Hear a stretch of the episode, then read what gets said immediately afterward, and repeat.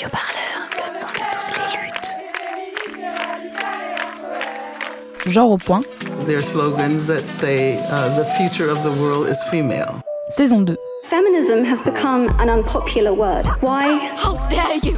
À quoi ça sert de briser le plafond de verre si d'autres femmes sont en train de nettoyer les bris de glace? This time, we will do it by ourselves.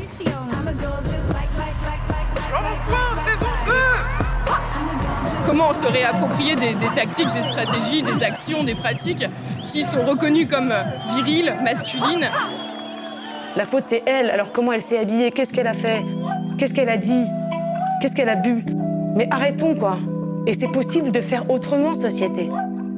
Genre au point. Saison 2. On se lève et on se casse. La prise de conscience sur les inégalités de genre s'installe. La parole se libère. Les mouvements féministes ne cessent d'occuper l'espace. Genre au point saison 2 se consacre en 10 épisodes aux luttes féministes de 2021 et à leur bouillonnement. Quelles stratégies de lutte coexistent contre la domination patriarcale? Des réseaux sociaux aux rues pavées, des cours de récréation aux assemblées politiques, dans les hôpitaux et sur les écrans de cinéma, quelles forces et quels moyens sont mobilisés pour se battre? Genre au point, épisode 9, pour une médecine féministe. Une, recommandation, une consultation féministe, c'est un petit peu comme on disait tout à l'heure, c'est euh, être à l'écoute de ce que le ou la patiente euh, va exprimer, de son vécu, de son besoin, euh, ne pas préjuger, essayer de se départir au maximum de tous ces préjugés sexistes, racistes, transphobes, etc. C'est la prise en compte totale des besoins et des envies de la patiente et que aucun acte ou aucune contraception ne lui soit imposé. La médecine serait-elle sexiste? Les inégalités liées au sexe et au genre s'immiscent aussi dans les cabinets médicaux et les hôpitaux. Depuis une dizaine d'années, les témoignages s'accumulent de patients et patientes qui dénoncent les violences sexistes et sexuelles subies lors de consultations. Souvent, le champ de la gynécologie et de l'obstétrique concentre beaucoup de témoignages. Le 19 novembre 2014, le hashtag Paye ton utérus fait émerger plus de 7000 témoignages de femmes en 24 heures. Au-delà de la prise de parole, quelles initiatives permettent aujourd'hui de renverser plus profondément la pratique de cette médecine longtemps exercée par des hommes pour des hommes? Comment s'organiser pour mettre fin aux violences envers la patientèle? Quelle réappropriation des corps et du savoir médical est nécessaire? Et comment finalement définir une médecine féministe? Pour en parler, j'ai rencontré Charline et Mélanie, toutes deux membres du collectif Ginenco.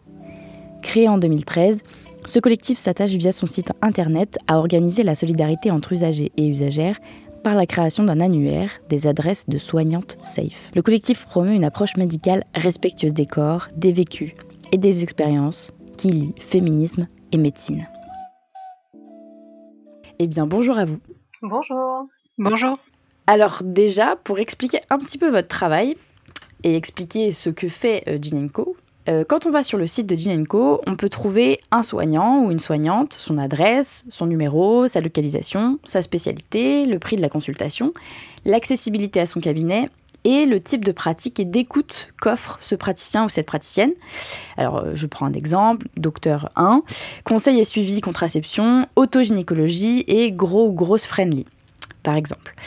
Et ces soignants vous ont recommandé par des patients, des patientes, et c'est avec ces recommandations que vous mettez à jour euh, cet annuaire et la carte qui va avec. Euh, du coup, ma première question pour vous, euh, c'est de savoir d'où est née la volonté de créer ce collectif de Ginenco et pourquoi spécifiquement vouloir organiser la solidarité entre patients et patientes et créer ce système de recommandations? Bah, Ginenco, c'est un, un, collectif qui a été créé euh, en 2013 euh, par un groupe euh, de, de, militantes féministes euh, qui, euh, voilà, on avait assez de, de, de, constater ou de subir des pratiques sexistes, lesbophobes, transphobes, putophobes, racistes, de, de, grossophobie en, en, consultation. et donc, l'idée déjà, ça a été de, bah, de parler de ces, de ces violences qu'on peut subir en, en, consultation, de mettre le doigt là-dessus et puis surtout euh, de réfléchir à un outil qui peut proposer des, solutions. Euh, donc c'est l'annuaire euh, collaboratif de Ginenco qui est vraiment un outil d'entraide alimenté par et pour les usagères et usagers pour se recommander des, et partager des bonnes adresses de soignants soignantes qui sont féministes, c'est-à-dire qui ont une approche respectueuse de la santé en gynécologie, qui sont à l'écoute, qui sont dans, dans le dialogue, dans le non-jugement. Euh, et qui prennent en compte justement les différentes euh, expériences et vécus euh, des patients patientes. et au niveau du coup de la fréquentation du site, on a eu en 2020 200 000 visiteurs visiteuses. et à l'heure actuelle, on a 1314 fiches soignantes sur le sur le site et on en a passé euh, 575 en privé. C'est-à-dire que voilà, on a vraiment cette volonté de d'être euh, très euh, très très à l'écoute des retours qu'on a et du coup des soignants qui avaient été euh, recommandés et ensuite on a reçu des commentaires négatifs sur LE, euh, nous les nous les retirons du site mais nous gardons l'œil dessus. On les a en archive pour que s'ils soient s'ils sont recommandés à nouveau, euh, on, ne les remette pas euh, sur le site. Pourquoi l'auto-organisation entre patients-patientes, c'est quelque chose d'important dans le projet du collectif? Le fait que ça s'organise entre dans la recommandation finalement? On est vraiment dans l'idée que c'est l'expérience et le vécu des concernés euh, qui prime et qui doit contribuer à la définition de ce que c'est une bonne consultation gynécologique. Euh, on n'est pas dans la négociation, le compromis ou euh, le moins disant euh, des pratiques. Et donc c'est nous-mêmes qui allons fixer nos standards, nos critères, nos conditions et définir ensemble ce qu'est une pratique bien traitante de la gynécologie. et donc c'est sur cette base-là que sont nés du coup les, formulaires de recommandation, le formulaire de recommandation de Gynéco. a priori, si vous étiez une association, votre travail ne serait pas possible alors pourquoi Pourquoi ce n'est pas possible de recenser euh, des médecins considérés euh, comme safe ou pas possible de, dénoncer ce type de pratique? C'est une question d'entité légale, c'est-à-dire que la publicité est interdite euh, dans le domaine médical. Euh, donc on peut pas faire la promotion euh, d'un ou d'une médecin. et puis aussi à l'inverse, on, évite aussi de, faire des listes négatives parce qu'on peut ensuite être accusé de, délation. donc voilà, donc Ginenco, c'est un collectif et c'est une approche, c'est un annuaire positif donc de, de recommandations de soignants soignantes safe. Sur le site, euh, vous avez établi un questionnaire qui permet aux personnes de recommander un praticien, une praticienne, mais aussi dans les premières questions de témoigner. Donc vous recevez des témoignages et des messages de personnes qui vous expliquent qu'elles ont eu euh, des difficultés d'accès aux soins, des problèmes face aux praticiens et quel genre de difficultés elles rencontrent en fait on a vraiment euh, une diversité malheureuse de, de, de témoignages qui vont euh, du de, de, la parole jugeante. Euh, en fait, pour pour chaque acte et pour chaque type de, situation, on va avoir son revers euh, son revers négatif. Donc, ça va être voilà sans, sans hiérarchie une présomption d'hétérosexualité systématique en posant la question du conjoint, de la contraception, alors qu'on n'en a pas systématiquement besoin. ça va être un refus de la stérilisation volontaire, alors qu'elle est euh, autorisée quel que soit son âge. C'est encore une pratique euh, très marginale et, euh, et à laquelle beaucoup de personnes qui, qui souhaitent avoir accès, on, leur, on leur refuse cet accès-là. Au niveau des IVG, ça peut être aussi des tentatives de, de, découragement, ça peut être faire écouter le, le cœur du fœtus lors de l'échographie, ça peut être la prescription systématique de pilules alors que la personne en face ne souhaite pas, ne souhaite plus prendre la pilule.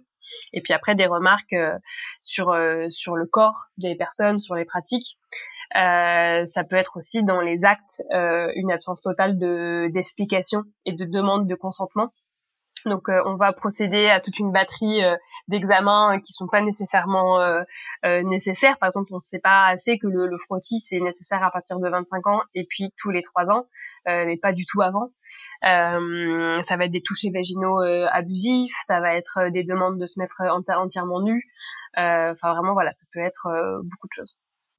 Quand vous recevez ce type de message, quelle est votre approche? Vous, m'avez expliqué hors antenne qu'il s'agit de conforter la personne dans son témoignage. Alors pourquoi c'est important de le faire? Est-ce que c'est parce que ces personnes qui ont subi ces violences doutent euh, de ce qui leur est arrivé et du caractère euh, problématique des faits? Ouais, tout à fait. Bah, déjà, c'est important d'apporter de l'écoute parce que forcément, c'est souvent ce qui manque euh, dans ces consultations qui se sont mal passées. Et donc, déjà, d'être à l'écoute euh, de ces personnes, c'est important. De justement euh, leur apporter euh, une, une, certaine validation sur le fait que euh, ce qu'elles ce qu'elles ont vécu ou ressenti est totalement euh, inadmissible. et ça, c'est important parce que en effet, souvent les patients patientes ne sont pas informés des droits euh, qu'elles ont en, en consultation. Euh, et voilà. Donc ça, ça permet aussi de valider le fait que ce qui s'est passé euh, n'est pas normal et n'est pas acceptable. Et ensuite, bien sûr, euh, ce sera l'enjeu de les, de les informer et de les rediriger vers les bonnes personnes pour les accompagner suite à ces vécus qui sont parfois très traumatisants ou à ces abus. Et qui nécessitent parfois aussi des actions d'ordre juridique si la personne se sent de, de mener cette action. C'est vrai que notre travail au sein du collectif, c'est effectivement de, de lire, d'analyser et d'intégrer les questionnaires sous forme de fiches euh, sur le site. Euh, on reçoit beaucoup de questionnaires et on est peu nombreuses, donc euh, c'est pas toujours euh, immédiat l'intégration dans, dans, la liste. Par contre, euh, on reçoit des, des emails et là, on est très attentive à apporter des réponses très rapides aux, aux, personnes qui nous écrivent et donc on répond à tout le monde. Et les personnes n'ont pas toujours forcément le souhait d'aller sur une démarche judiciaire, mais rien qu'un collectif formé et consciente, conscient de ces questions-là euh, quand on apporte euh, effectivement une reconnaissance et une validation de leur expérience, ça fait déjà beaucoup de bien dans les retours qu'on a ensuite. Et, et, si on a une une raison en tout cas euh, d'exister, c'est aussi ça dans le soutien purement individuel qu'on peut apporter à toutes les personnes qui, qui nous écrivent. Est-ce que vous recevez parfois des échos là-dessus, le fait de dire que souvent, que les praticiens et praticiennes peuvent euh, minimiser la douleur, surtout celle ressentie par les femmes, dans un cadre par exemple de médecine contraceptive ou d'obstétrique? Est-ce que c'est des choses que vous retrouvez dans des témoignages, le fait que la douleur euh, des patients et patientes n'ait pas été pris en compte quitte à faire douter euh, d'ailleurs euh, les patients et patientes en se disant est-ce que c'est bien normal que j'ai eu mal comme ça? Oui, complètement. Euh, et, et, et je, je, le, je le redis, il n'est pas du tout normal d'avoir mal dans une consultation. Il n'y a rien qui devrait qui devrait faire mal. Et, et le, le soignante, quand la personne exprime une douleur, doit immédiatement arrêter. Et donc ça peut avoir, ça peut être des douleurs pendant la consultation, mais ça peut être aussi des douleurs vécues par, par la personne et qui sont effectivement minimisées. Et notamment autour de l'endométriose, il y a beaucoup de cas qui sont complètement euh, sous-diagnostiqués ou diagnostiqués trop tard. Euh, et, les personnes avec, euh, avec utérus, du coup, souffrent souvent d'un mauvais diagnostic et d'une mauvaise prise en charge de, de ces douleurs-là. Parce qu'on estime que c'est normal d'avoir mal pendant les règles. Bon, je vais écrire à Ginenco, parce que si même sur leur site je tombe sur ce genre de gynécologue, il m'a dit Ah bah dites donc, je vous excite pas beaucoup. Puis soupirer, une tension de jeune fille. Il est plutôt blagueur et revendique un certain franc-parler, mais là ça ne m'a pas semblé très approprié. Bonjour Nina, merci de votre retour et désolé que vous ayez subi une consultation gênante. Nous retirons immédiatement ce monsieur de la liste. Nous n'allons pas chez le gynécologue pour subir des remarques inappropriées et sexistes. Nous espérons que la liste vous aidera à trouver un ou une meilleure praticien, praticienne. Et elles m'ont aussi parlé des nombreux témoignages qu'elles reçoivent chaque jour. Quand les gynécos sont brutaux. Dal, 32 ans, vit à Paris, d'abord comme lesbienne puis comme personne transgenre. Ses rendez-vous gynécos ont plus souvent été cauchemardesques. Une fois dans le cabinet, mais pourquoi vous ressemblez à un homme? C'est du gâchis. Il a enfoncé violemment un spéculum non lubrifié, j'ai eu très mal. Il me sommait de me détendre, je lui ai fait remarquer qu'il aurait pu mettre du lubrifiant. Non mais vous n'allez pas m'apprendre à faire mon métier. J'étais sur le point de pleurer, à la fin je me suis rendu compte que je saignais. Je suis partie traumatisée, je n'ai pas refait de frottis depuis. Si je vous fais mal, c'est de votre faute. Vous êtes trop grosse. La meilleure contraception, c'est de fermer les cuisses. Du coup, sur le site, vous renseignez aussi en fait les moyens d'agir concrètement en cas d'abus et euh, de violence médicale subie. Alors, vous parlez de plusieurs euh, choses, plusieurs outils, de saisir le défenseur des droits, de porter plainte en cas de problème d'ordre pénal, de recourir à des associations comme SOS homophobie ou le planning familial. Euh, c'est quoi, entre guillemets, le premier réflexe quand on subit ce type de, de, problème, de violence? C'est de signaler Et est-ce qu'il suffirait pas juste de faire un signalement peut-être à l'ordre des médecins, par exemple, ou d'encourager les, personnes qui ont subi des violences à le faire? Le premier réflexe, c'est celui qui est bon pour soi, en fait. Il n'y a pas de, forcément de réflexe euh, unanime et, et systématique. Donc, euh, ça peut être, euh, pour les personnes qui nous écrivent, simplement de partager une expérience et de se voir répondre que c'est complètement abusif, anormal et, et qu'on est complètement désolé qu'elles aient vécu ça. Euh, si ensuite elles souhaitent euh, témoigner, ben il y a, y a, plusieurs, comme disait Charline tout à l'heure, hein, plusieurs soit réseaux sociaux, soit il y a le site euh, de, de l'Institut de la recherche euh, pour la santé euh, des, des femmes, l'IRASF, qui permet aussi de de centraliser des témoignages de violences gynécologiques et, et obstétricales et après plusieurs témoignages, du coup, il y a, y a des moyens d'action aussi. Il y a effectivement euh, le défenseur des droits quand notamment des personnes qui ont la CMU ou l'aide médicale, la couverture maladie universelle, maintenant c'est la, la PUMA, et l'aide médicale d'État euh, ne sont pas acceptées en consultation. Ça, c'est une discrimination sur le critère de, de l'origine sociale. Euh, ça, du coup, ça, ça, ça peut être euh, signalé auprès du défenseur des droits. Euh, et puis après, effectivement, il y a le Conseil de l'ordre des médecins, avec toutes les limites et les réserves qu'on peut avoir sur cette instance, parce que c'est une instance euh, de professionnels concernés qui a plutôt tendance à, à protéger la profession et à, et à garantir une forme d'immunité plutôt que euh, d'aller inspecter et contrôler les pratiques des soignants et des soignantes. Euh, donc à on a peu, peu de, peu, d'espoir et de confiance dans ce canal-là. Euh, et après, il y a le dépôt de plainte qui est possible, mais avec toutes les, réserves aussi qu'on connaît sur l'accueil des, plaintes euh, en, commissariat. Après, vous, parlez aussi de, de pratiques, comment dire, euh, de choses à pouvoir mettre en place en amont, par exemple, tout simplement d'aller accompagner en consultation ce qui est complètement possible en Absolument. C'est souvent refusé, mais c'est complètement possible, euh, que ce soit par euh, quelqu'un de la famille hein, ou une amie ou son sein conjointe, euh, c'est tout à fait possible. Oui, tout à fait. Après, il faut pas non plus que tout repose euh, sur les usagers usagères et qu'il y ait bien aussi une évolution euh, des pratiques euh, des soignants, notamment des, des, contrôles qui puissent être mis en place lors des, consultations. Il y a un vrai enjeu aussi autour de la formation pour que les, les, soignants soignantes puissent prendre en compte les voilà les problématiques de discrimination, les enjeux de d'écoute, de, soins donc c'est voilà, c'est pas que d'un côté bien sûr. Bah, c'est pour ça que ma, mes premières questions sur le fait de s'auto-organiser entre usagères et usagers, euh, voilà, euh, via votre collectif notamment, euh, est-ce que c'est hum, entre guillemets, pourquoi c'est utile alors qu'effectivement la, formation et la prévention auprès du personnel médical finalement euh, est tout aussi importante. Est-ce que c'est de dire bah on s'auto-organise en attendant que le corps médical euh, bouge, si je peux dire ça comme ça? Oui, tout à fait. On attend toujours d'ailleurs. euh, mais oui, c'est déjà agir comme on le peut à, à, court terme et l'entraide est vraiment importante. C'est aussi une forme de, bah, de, de, reprendre un peu du, du pouvoir, reprendre confiance, euh, partager euh, des, des, connaissances. Et donc oui, c'est déjà une première étape, mais bien sûr, c'est pas suffisant. Euh, donc sur Ginenco, on peut recommander un médecin, une soignante, sur des critères positifs. C'est ce que vous mettez sur le site. Et j'aimerais savoir, c'est quoi ces critères positifs? Ce serait quoi un médecin, un soignant féministe? Ce serait quoi une approche féministe des pratiques gynéco? Vous l'avez un peu mentionné, mais je reviens un peu là-dessus. Du coup, pour préciser, on peut recommander des médecins généralistes, des sages-femmes et des gynécologues on sait encore trop peu euh, que euh, euh, l'éventail le, d'action des sages-femmes va bien au-delà de l'accompagnement de la grossesse et, de l'accouchement. Elles peuvent prescrire des contraceptions, elles peuvent faire des frottis, elles peuvent aussi pratiquer des, IVG médicamenteuses. et elles sont, ont souvent une formation un peu moins patriarcale et, et, misogyne que les médecins généralistes. Et donc une, une, une, recommandation, une consultation féministe, c'est un petit peu comme on disait tout à l'heure, c'est euh, être à l'écoute de ce que le ou la patiente euh, va exprimer, de son vécu, de son besoin, euh, ne pas préjuger, essayer de se départir au maximum de tous ces préjugés euh, sexistes, racistes, euh, transphobes, etc.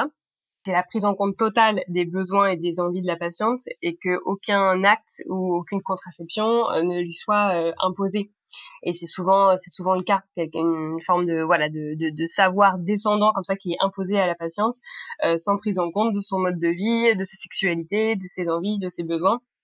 Et ça va de, dans, dans de la prescription de, de, de, de choses, d'actes, mais aussi mais aussi dans l'ordre de, de, de, demander euh, avant de, pratiquer un, un, acte. Ça, c'est vraiment des choses qu'on valorise et qui est un indispensable pour recommander un, un soignant ou une soignante. C'est vraiment est-ce qu'il vous a expliqué en amont ce qu'il ou elle allait faire, euh, demander la permission euh, et expliquer à chaque moment pourquoi c'est utile et qu'est-ce qu'il va faire et s'assurer que tout au long de la consultation, c'est toujours d'accord euh, pour vous.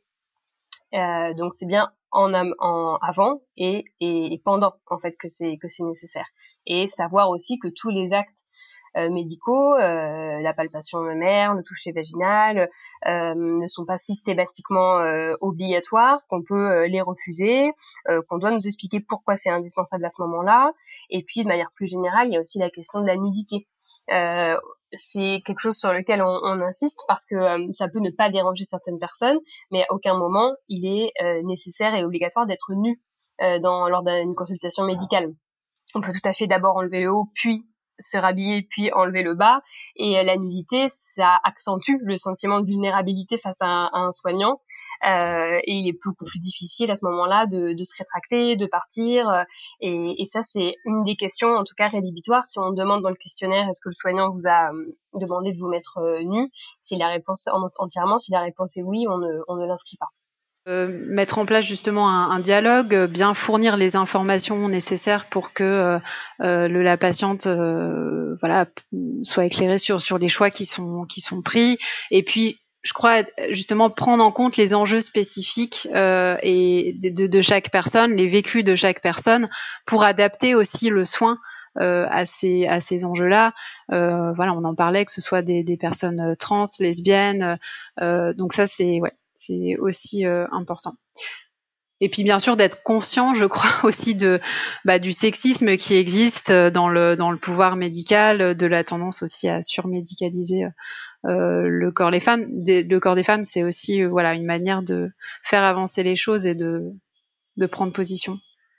On, on s'inscrit aussi au Ginenko dans une tradition féministe de self-help, euh, de mouvement euh, des, des, années 70, de réappropriation des savoirs et des pouvoirs sur nos corps.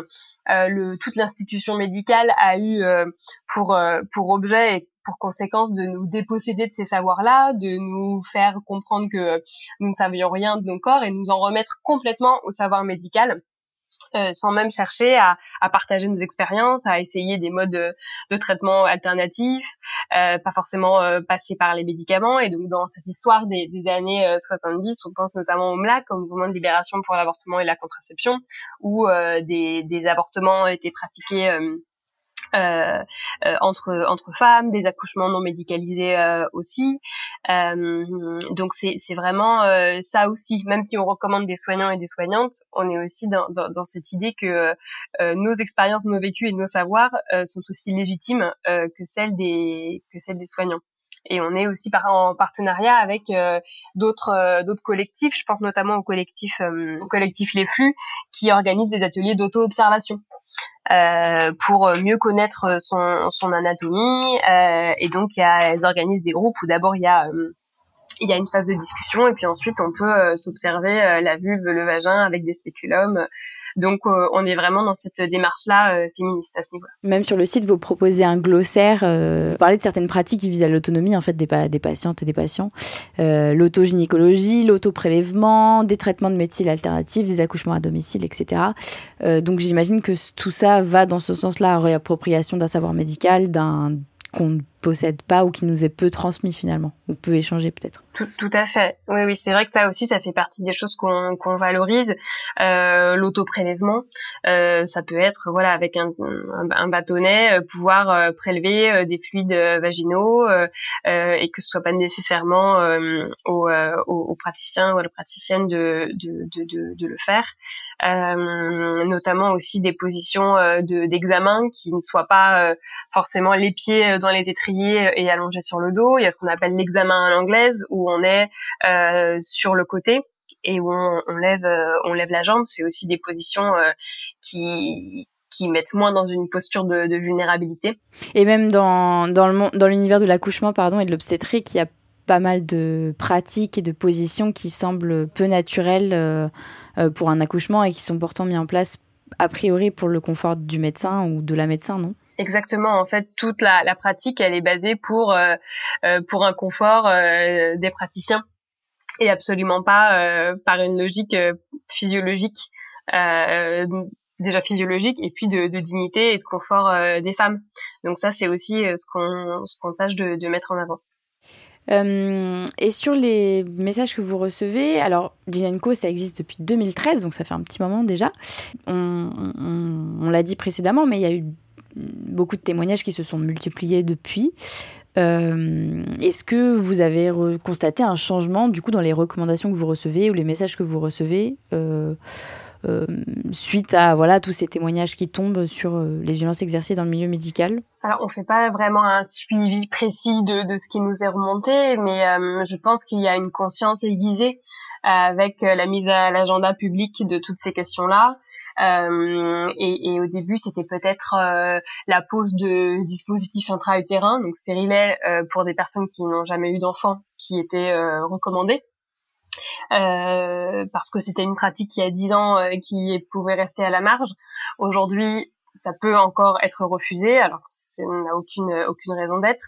Euh, donc on continue à recevoir beaucoup de recommandations euh, là-dessus, mais c'est vrai que le champ des euh, des motifs de, de recommandations c'est c'est élargi. Et nous-mêmes d'ailleurs, de par ces recommandations-là, on a fait évoluer le questionnaire beaucoup depuis depuis huit ans.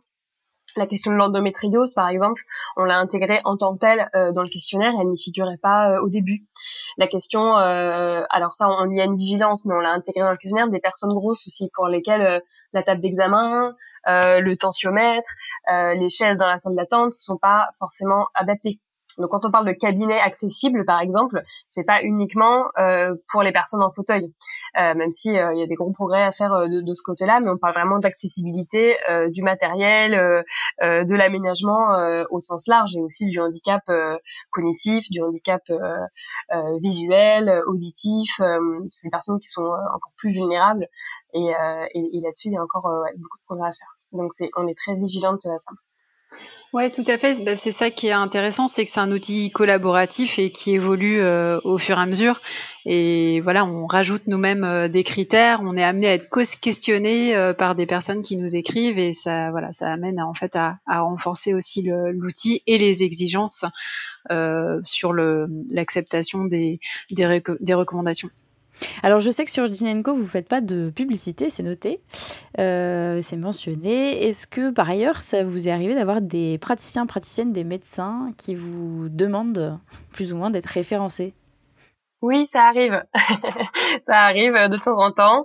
Euh, et du coup, là, on les renvoie euh, sur notre euh, notre site euh, où effectivement, c'est écrit assez clairement que des soignants soignantes ne peuvent pas s'auto-recommander et que c'est bien la parole des usagers et usagères qui va venir conforter ou pas leur bonne opinion d'eux-mêmes. donc, donc là, voilà, on les on les conduits gentiment à l'intérieur de la médecine, c'est vraiment l'apprentissage de, l'humiliation et de la virilité.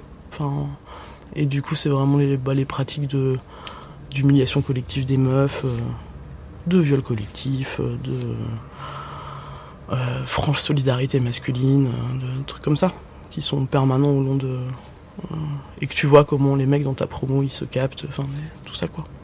Et avec Ouais, et puis tu vois, t'as as tellement toute cette ambiance aussi euh, de la sexualisation à fond de tout, euh, au niveau de l'humour, au niveau du rapport au, corps, ou des trucs comme ça, en tout cas qui sont. Que du coup, ça fait aussi cette ambiance là où aussi tout est hyper très vite euh, dans, dans, ouais, dans la sexualité de sexualisation de tout, donc dans des trucs hyper sexistes et humiliants parce que c'est comme ça que ça marche quoi. En médecine, t'as beaucoup, beaucoup un truc euh, auprès euh, de. Enfin, dans les différents stages où tu vas, de t'habituer à euh, du sexisme très trash en continu. Et tu passes ton temps à t'organiser avec des stratégies individuelles ou à en discuter avec tes, tes, alliés pour savoir comment tu vas gérer. Mais moi, je sais pas, je me rappelle d'un stage en chirurgie viscérale où il y avait un, il y avait un, un chef, donc c'était un peu le chef, qui passait son temps à nous faire des remarques sexistes. Mais par exemple, c'était on va en pause, moi j'ai pas de clope, je demande une clope, il me disait bah à condition que tu me suces. Ou bien en réunion, on pouvait nous dire parce qu'il faisait chaud et qu'on avait retiré notre blouse devant tout le monde et je sais pas, il y avait 30 personnes, il disait bah moi j'arrive pas à me concentrer parce que là actuellement entre moi et ma collègue machinette euh, ben, j'ai trop chaud, euh, j'ai trop d'émotions parce qu'elles ont retiré, qu'elles nous lancent leur sein à la gueule et on peut pas se concentrer. Ah, le, travail de modération de Ginenko, il est important. Euh, on a bien sûr donc des critères euh, qui sont établis, par exemple euh, sur les, les retours négatifs. quand il y a vraiment un critère clé du questionnaire qui n'est pas respecté, là automatiquement on va retirer le la soignante de la liste. après sur les recommandations, on n'attend pas d'avoir plusieurs avis parce que il y a aussi un, enjeu vraiment de couvrir certaines zones des, en France et vraiment de, bah, de donner l'accès à cet annuaire euh, à plus de, personnes possible. Donc on essaye d'avancer au plus vite. Par contre, on est extrêmement vigilante sur euh, la, qualité entre guillemets de la recommandation, c'est-à-dire est-ce qu'il y a vraiment des, euh, explications qui sont données sur le ressenti, le vécu euh, de, la consultation? Et euh, les pratiques. Il y a vraiment des questions sur euh, les pratiques de, de, de soignants euh, en consultation et euh, c'est c'est à partir de ces critères qu'on peut juger si on, on met euh, une, euh, une, recommandation en ligne ou pas. On sera forcément aussi vigilante sur la couverture du territoire. S'il y a déjà une ville où c'est voilà, il y a beaucoup de recommandations existantes et que celle qu'on reçoit est, est peu détaillée, on va pas forcément la mettre. Par contre, si on est dans un territoire où on a vraiment un désert médical et un désert de recommandations, là, on va aussi essayer de d'apporter plus de plus de recommandations euh, sur le, site.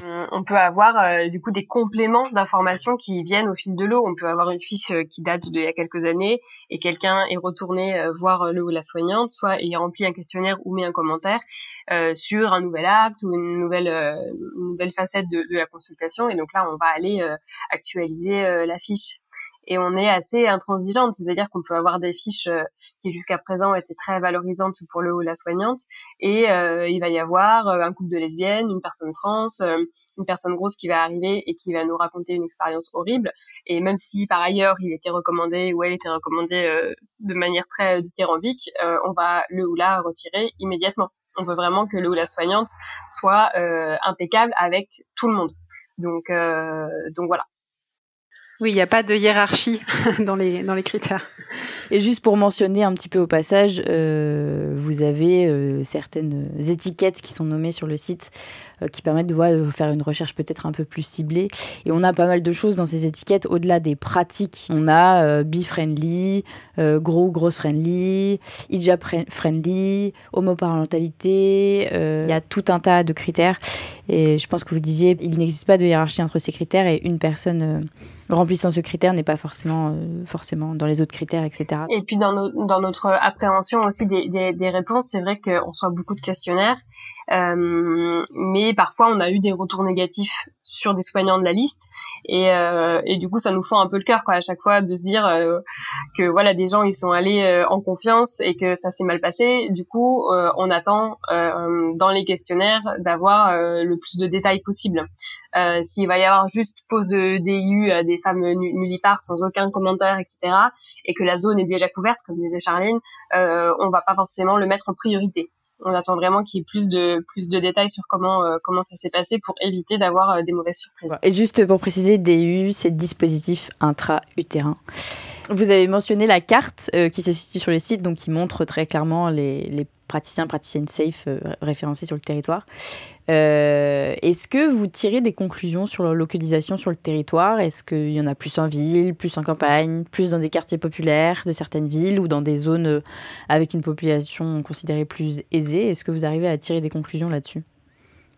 Eh bien, euh, globalement, le territoire est bien couvert. Quand on regarde l'Hexagone et aussi les territoires ultramarins, euh, parce qu'on n'a pas uniquement des recommandations dans l'Hexagone, mais aussi, euh, mais aussi dans les Antilles, en Guyane, Saint-Pierre-et-Miquelon, la Réunion. Enfin voilà, c'est vraiment, ça couvre pas que l'Hexagone, c'est important de le dire. Il y a des, y a des points partout. Après, il y a des zones qui sont, qui sont moins couvertes, c'est un territoire plus ruraux du centre de la France ou de l'est notamment. Euh, donc ça peut être aussi pour nous, quand il y a des recommandations dans ces régions-là, un, un critère euh, d'inscription sur le site, sur le site prioritaire.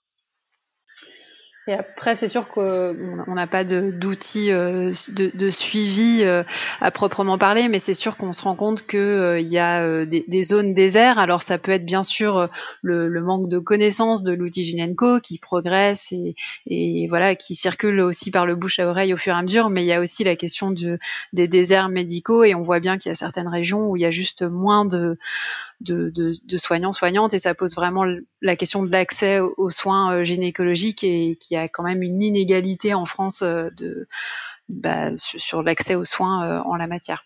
Après, bien sûr, il y a aussi d'autres questions d'inégalité euh, d'un point de vue aussi euh, de, du remboursement euh, du, du, soin, puisqu'il y a quand même beaucoup de, de gynécologues qui sont en, en, secteur 2, donc c'est-à-dire qui pratiquent des dépassements d'honoraires.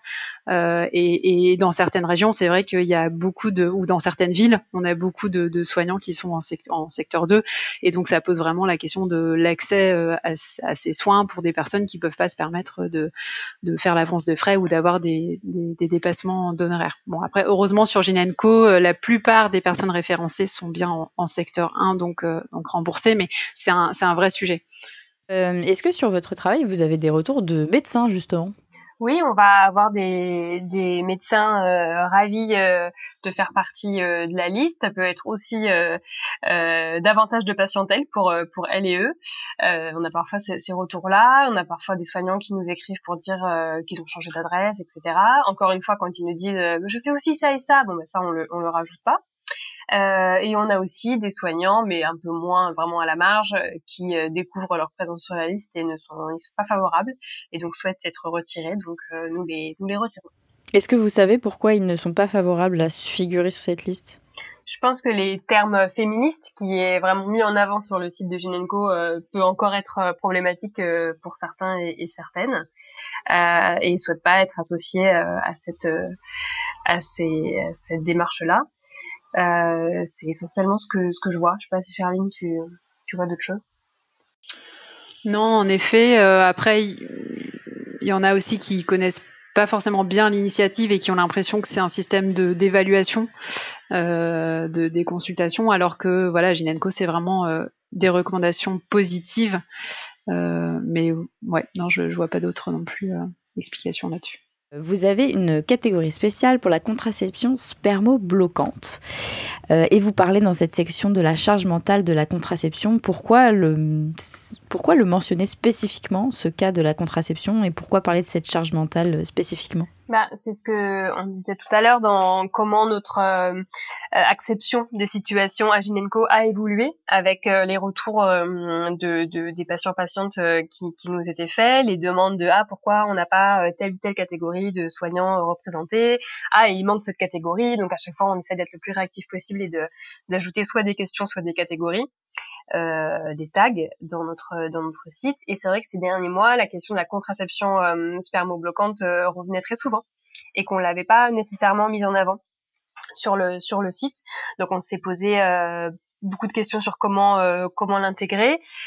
Euh, et donc on a choisi d'en faire une rubrique, une rubrique à part, euh, parce que c'est pas nécessairement des sages-femmes ou des gynécologues qui vont accompagner ces démarches-là, et donc ça voulait dire aussi ajouter un autre type de soignant-soignante et on avait peur que ça perde en lisibilité un petit peu sur la carte. Donc on a fait une rubrique à part euh, pour aussi promouvoir cette vision féministe de la contraception mais que aujourd'hui ça repose encore très très souvent sur les personnes euh, menstruées euh, et qu'on veut promouvoir une vision plus égalitaire et, partagée de cet enjeu euh, contraceptif. Donc on a euh, fait un appel sur les réseaux sociaux pour que des personnes qui y ont eu recours puissent nous recommander des, des soignants soignantes. On a eu quelques retours, donc on refait un, appel. Euh, il suffit juste de nous envoyer un, un email en nous euh, en nous donnant le maximum de, détails, les coordonnées euh, de ou la du ou de la soignante, et, ensuite on l'inscrira dans la rubrique. Alors si je peux préciser juste, quand on parle de contraception spermobloquante, euh, si on ne sait pas forcément à quoi ça fait référence, on peut parler de slip chauffant, d'anneau ou de vasectomie. En tout cas, c'est les trois moyens qui sont mentionnés sur le site Ginenco. Je vous invite donc à aller voir le site de Ginenco et pourquoi pas de recommander des praticiens et praticiennes si vous le pouvez. Merci à vous, Charline et Mélanie, pour cet entretien. On se retrouve samedi prochain pour un nouvel épisode de Genre au point. À très vite.